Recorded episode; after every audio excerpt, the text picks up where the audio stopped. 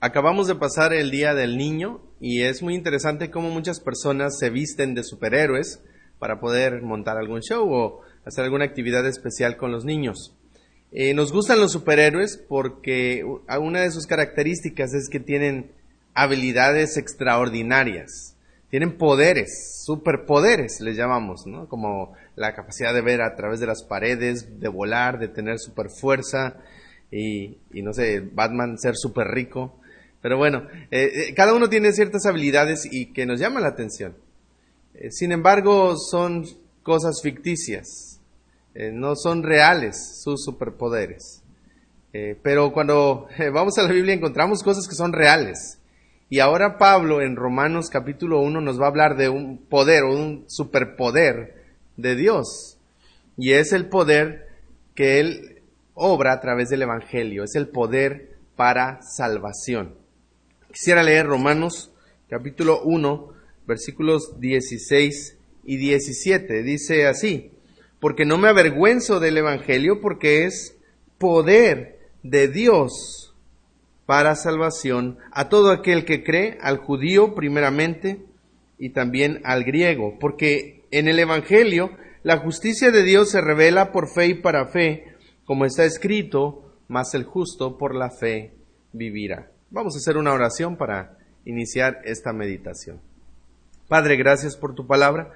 Tú eres bueno, Señor, al darnos el Evangelio, que es el poder de Dios obrando nuestra vida, obrando nuestro favor. Y tú, Señor, has obrado poderosamente en nuestros corazones para darnos vida nueva, una vida eterna, una esperanza. Señor, y queremos suplicarte que nos ayudes a poder confiar y a poder depender en tu poder y Señor, y en tu sabiduría que tú has derramado y tú has mostrado por medio de Cristo en la cruz.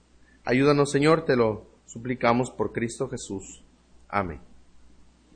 Ya semanas anteriores eh, hemos hablado acerca de la persona del Evangelio, quien hace que el Evangelio sean buenas noticias. Recuerden, la palabra Evangelio significa buenas noticias y Cristo es el que hace que esto sea buenas noticias. Vimos el propósito del Evangelio, como Dios quiere afirmarnos, Dios quiere confortarnos y Dios quiere cosechar fruto en nuestra vida.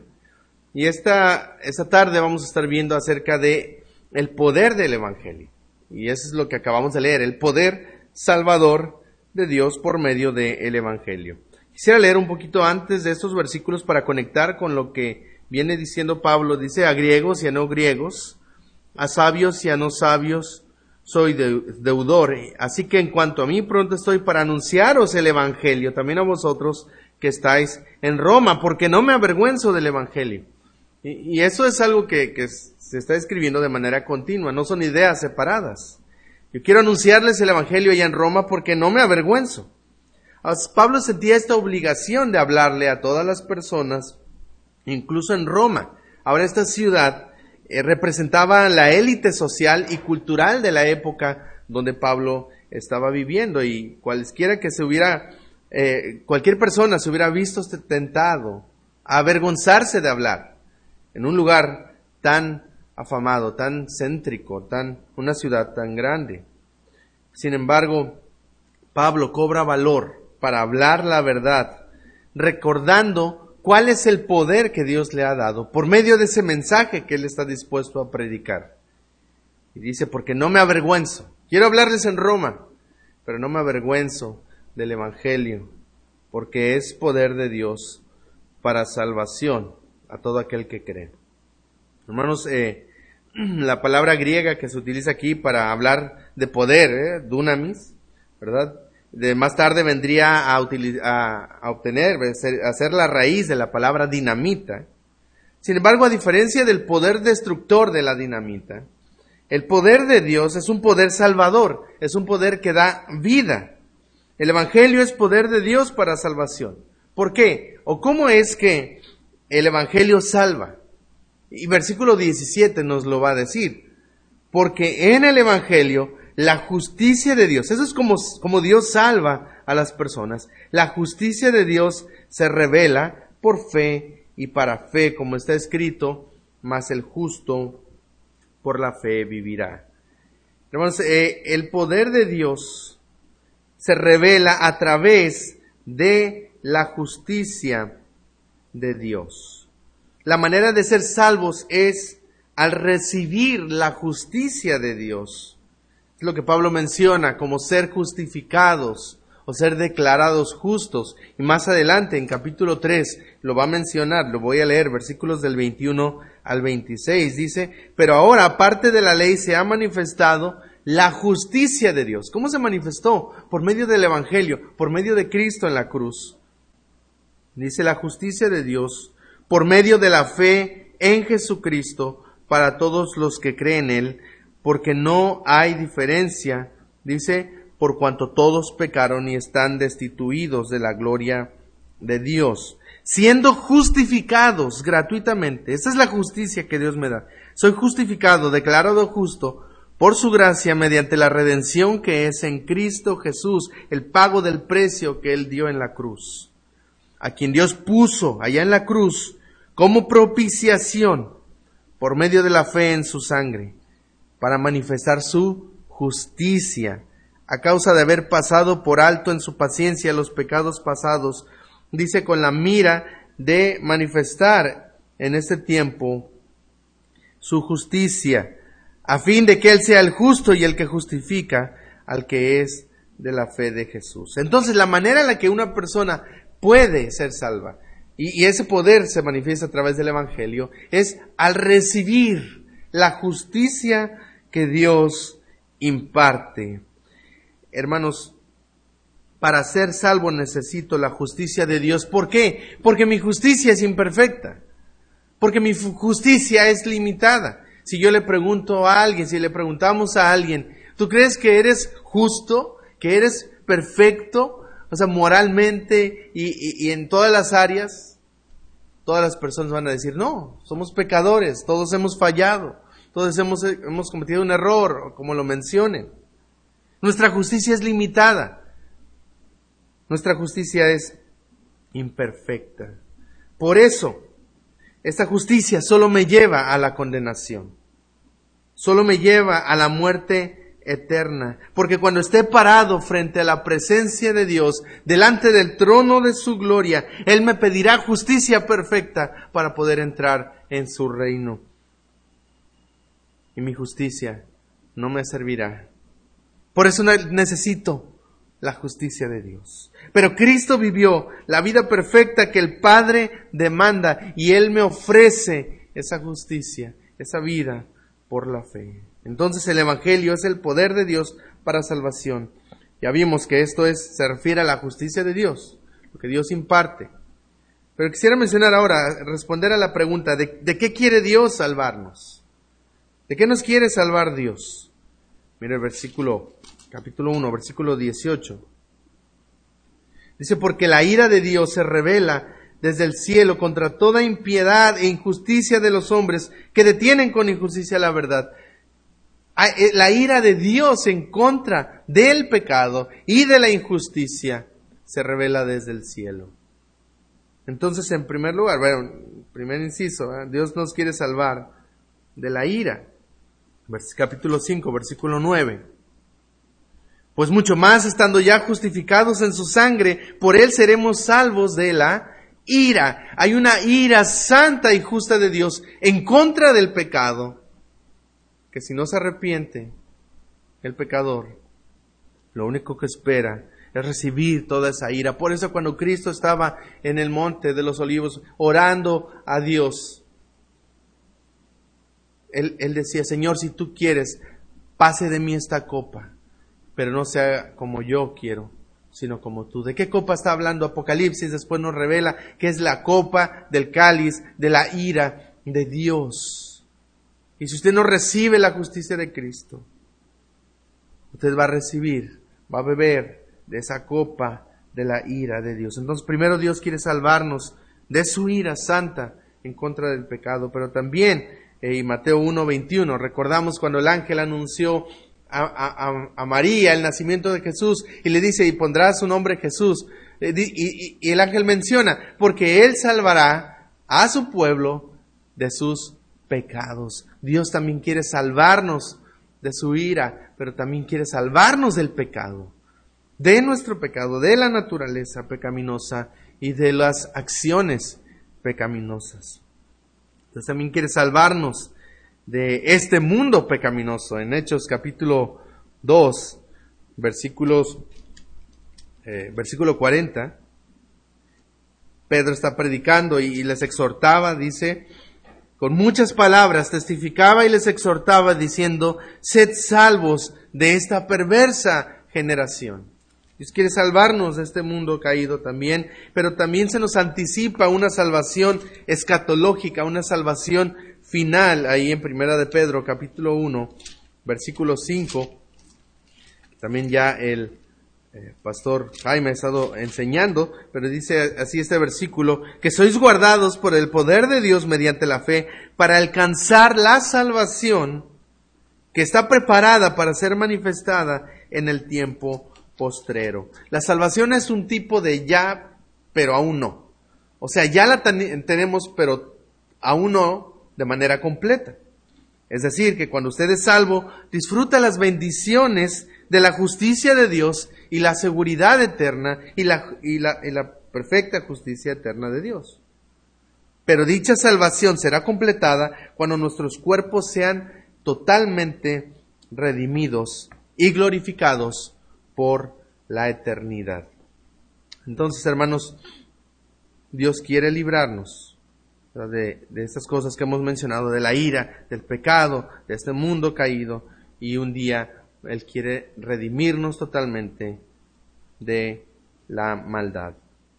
Se nos dice que el poder de Dios eh, para salvar, ¿verdad? Que su poder está al alcance de todo aquel que cree.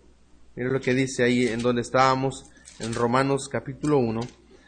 Dice, porque no me avergüenzo del Evangelio, porque es poder de Dios para salvación, dice, a todo aquel que cree. Ahora, quisiera mencionar primero que la fe que se menciona aquí, el creer, no es cualquier creer, no es cualquier tipo de fe. Usted puede ir con sus vecinos, con sus amigos, alrededor, ¿verdad? En su cuadra y preguntarles a todos ellos si creen en Dios. ¿Y sabe qué le van a decir? Que sí creen en Dios. Todo el mundo dice creer en Dios. Y muchos practican cierta clase de fe, cierta clase de religiosidad. Pero lo que el Evangelio demanda es una absoluta, total y plena confianza en lo que Cristo ha hecho por nosotros en la cruz. Si usted sigue preguntando a estas personas, va a descubrir que al final confían en otra cosa aparte de Dios, aparte de Cristo. Confían en sus buenas obras, pensando que un día van a ser puestas en una especie de balanza. Y sus buenas obras tienen que pesar más que sus malas obras. Confían en una religión, en una iglesia, pensando que este es el camino, esta iglesia es la correcta confían en una oración o en lo que me dijeron mis padres. Pero hermanos, se nos sigue diciendo este versículo en, esta, en esta frase, versículo 17, porque en el Evangelio la justicia de Dios se revela, dice, por fe y para fe. Vemos que la fe, eh, Pablo lo pone como un factor para poder recibir esta justicia. Pero esta frase, por fe y para fe, se refiere no solamente a la fe que Dios pide de nosotros, que es, que, es por medio de la fe, sino también a la fe que Dios da. Es por fe y es para fe. Recuerda lo que dice Efesios capítulo 2, versículo 8, porque por gracia sois salvos por medio de la fe. Y dice, y esto no es de vosotros, pues es don de Dios. ¿Cuál es el don de Dios? No solo la salvación, sino la fe misma. Es un don de Dios. El que un pecador rebelde pueda confiar en aquel a quien rechaza.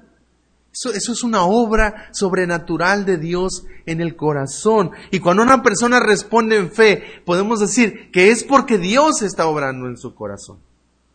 Aunque no podemos ver lo que sucede en el, en el interior cuando vemos su respuesta al Evangelio, podemos ver la gracia de Dios obrando.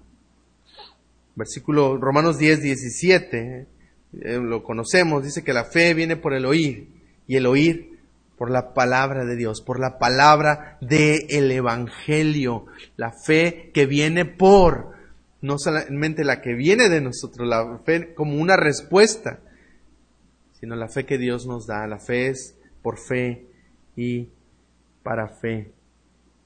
La fe por la la fe viene por la revelación del Evangelio a través de su palabra.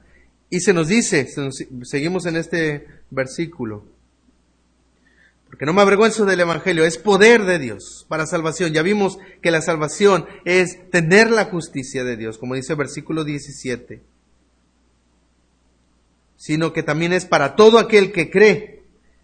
Pero ya vimos que es, ese creer es la fe que viene por fe y para fe, la fe que viene de Dios y la respuesta que nosotros debemos tener, en una confianza absoluta y exclusiva en Cristo y su obra en la cruz. Y después termina diciendo, al judío primeramente y también al griego. Se nos dice al judío primeramente, porque es por medio de ellos que llegó la salvación. Jesús era judío, los primeros discípulos fueron judíos, los primeros creyentes fueron judíos. Y recordamos que mucha de la misión del Señor Jesús, cuando estuvo en la tierra, es yo he venido a las ovejas perdidas de la casa de Israel. Que él vino a llamar primero a aquellos a los que se les había otorgado la palabra. Él vino a llamarlos al arrepentimiento. Eran las ovejas perdidas. El pueblo que él había llamado para sí pero al final de su vida y de su ministerio, Jesús no limitó ese mensaje para los judíos solamente, sino que dijo, id por todo el mundo y predicad el Evangelio. Y después en el libro de los Hechos vemos este proceso eh, eh, en el que Dios les dijo, me seréis testigos en Jerusalén, Judea, Samaria y hasta lo último de la tierra. Al judío primeramente y también al griego y se utiliza la palabra griego de manera general para hablar de los gentiles. El plan de Dios para la salvación no se limitó únicamente a los judíos, sino que incluye también gentiles, judíos, griegos, romanos y todo el mundo. Hermanos, ese es el punto de Romanos ese es el, punto de esta carta, el tema de esta carta que vemos en este versículo, en, estas, en estos dos versículos, versículo 17, porque en el Evangelio la justicia de Dios se revela por fe y para fe, como está escrito, mas el justo por la fe vivirá. Judío primeramente y también al griego. El tema principal de la carta es la justicia de Dios al alcance de todos por la fe. La justicia de Dios al alcance de todos por la fe. Los griegos, hermanos, eran conocidos, ahí nos dice al judío primeramente y también al griego. Ellos eran conocidos, hermanos, como los más grandes sabios, como los más grandes pensadores.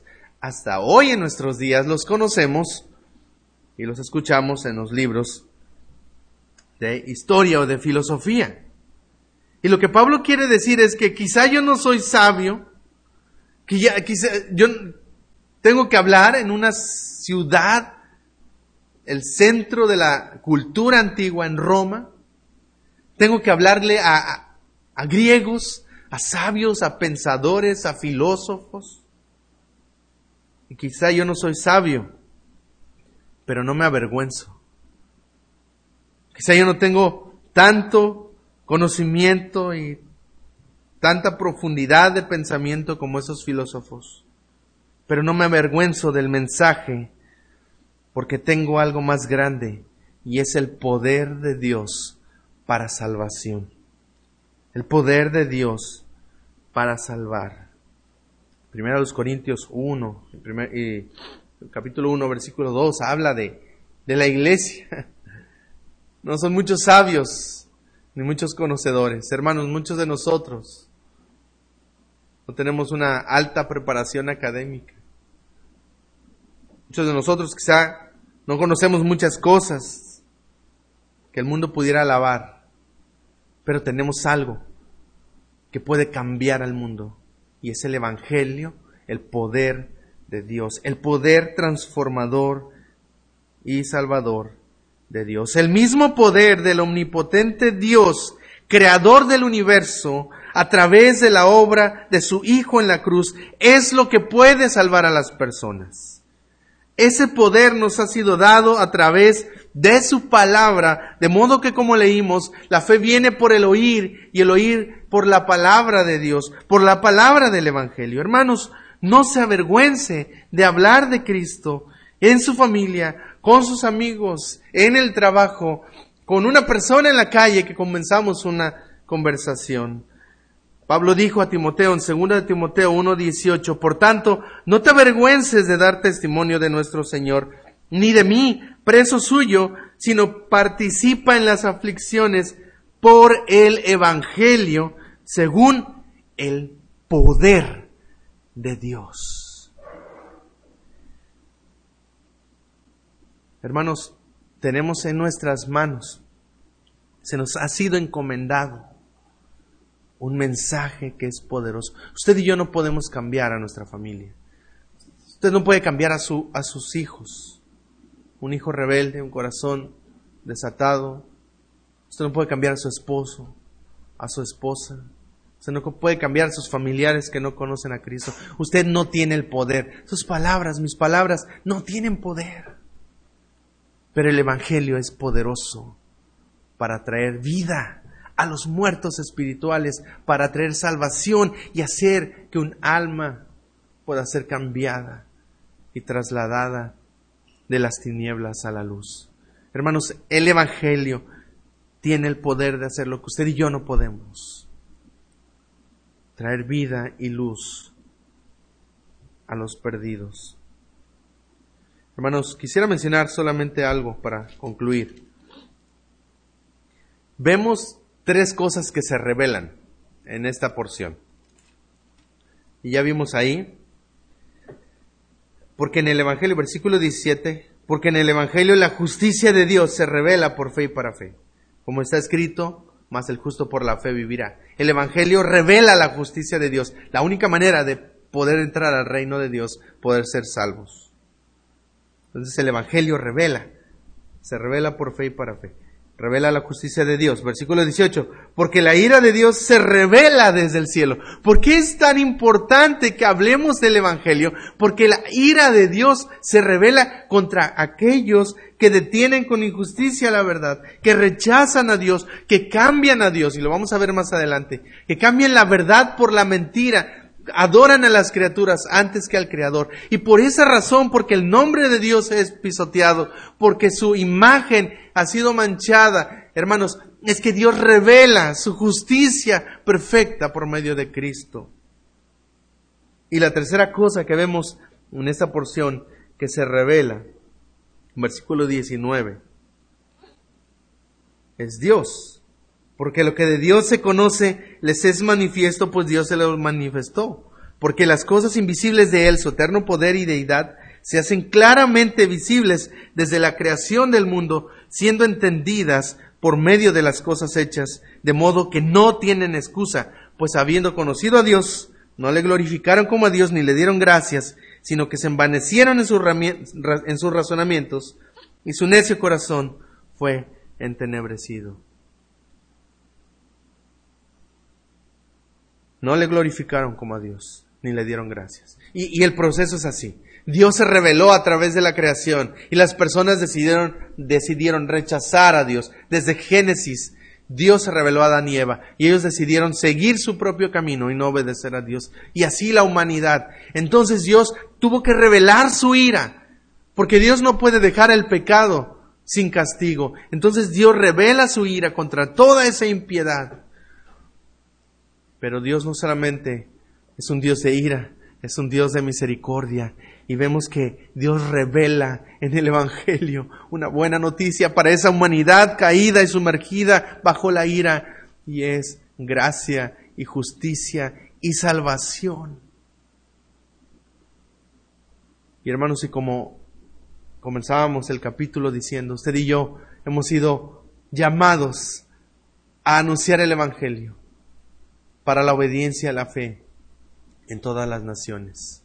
Porque ese mensaje es el único que va a traer salvación, es el único que va a dar vida y va a poder transformar esa humanidad caída y traer gloria al nombre de Dios por medio de adoradores que son transformados en sus corazones. Hermanos, este es nuestro mensaje. Este es el mensaje que Dios nos ha encomendado. ¿Qué es lo que va a dar fe y salvación a las personas? El Evangelio. ¿Qué es lo que va a traer esperanza a este mundo caído? El Evangelio. ¿Qué es lo que puede transformar vidas, matrimonios? ¿Qué es lo que puede transformar familias enteras? El Evangelio. Hermanos, y este es el punto de Pablo. El Evangelio es el poder que tú y yo necesitamos, no solamente para ser salvos nosotros, sino para vivir y crecer en santidad. Dios nos ha dado su poder a través de ese mensaje glorioso y lo vamos a ir, eh, Pablo va a ir, va yendo de lo más general a lo más específico, y enseñando y escarbando en esta verdad tan profunda y gloriosa del mensaje de Cristo en la cruz. Hermanos, esa debe ser nuestra esperanza. Y ese, en ese debe estar, en eso debe estar, hermanos, nuestra fe en el glorioso Evangelio de Cristo. Y vemos que la justicia de Dios está al alcance de todos por medio de la fe.